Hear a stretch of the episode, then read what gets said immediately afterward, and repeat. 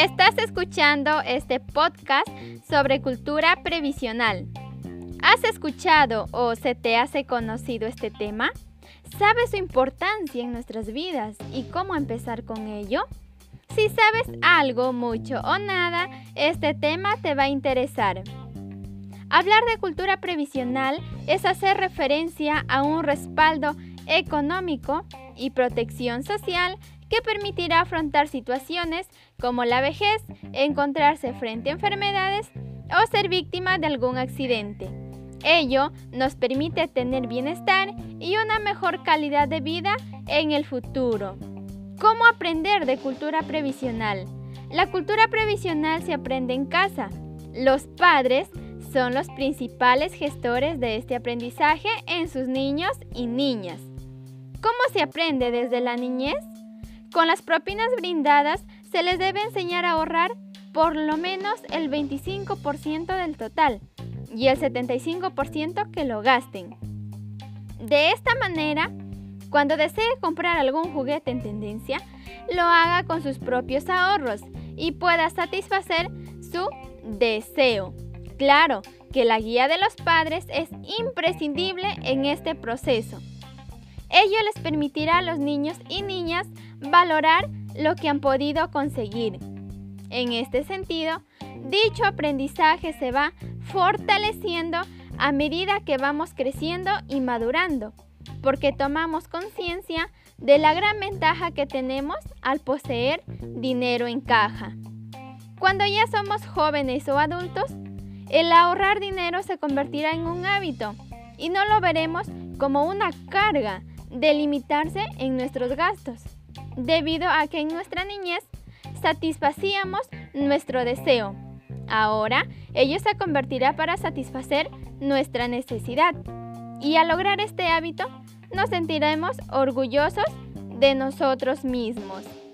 Por lo tanto, la cultura de ahorro debe convertirse en un tema común, al igual que cualquier otro tratado en casa, con el objetivo de sembrar esa idea en la mentalidad de los miembros de casa, desde el más pequeño hasta el adulto.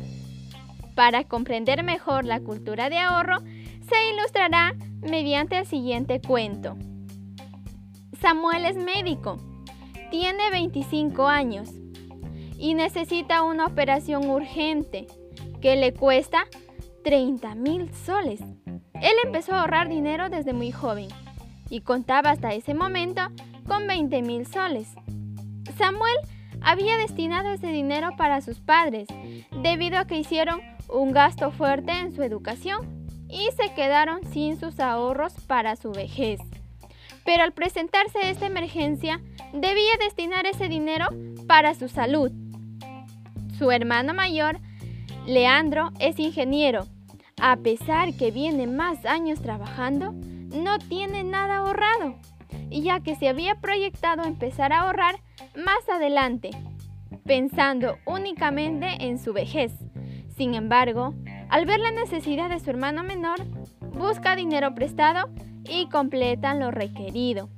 Desde ese día, Leandro aprende la lección y empieza a ahorrar su dinero, no solo pensando en su vejez, sino en cualquier emergencia que pueda ocurrir. Entonces, lo aprendido en el cuento y a manera de consejos será lo siguiente. Consejo para los padres. Enseñen a sus niños y niñas la importancia del ahorro y sobre todo motiven a hacerlo con sus propinas. Consejo para el adolescente. Empezar a ahorrar en un banco o en un cofre. No importa la cantidad, sino el hecho de convertirlo en un hábito. Consejo para el adulto. Convierte la cultura previsional en un hábito, si aún no lo has hecho, con el fin de tener las comodidades en el tiempo que menos esperas, porque no solo sirve para la vejez, sino en algún accidente o enfermedad sin anticipación. Tu futuro depende de lo que ahorres hoy.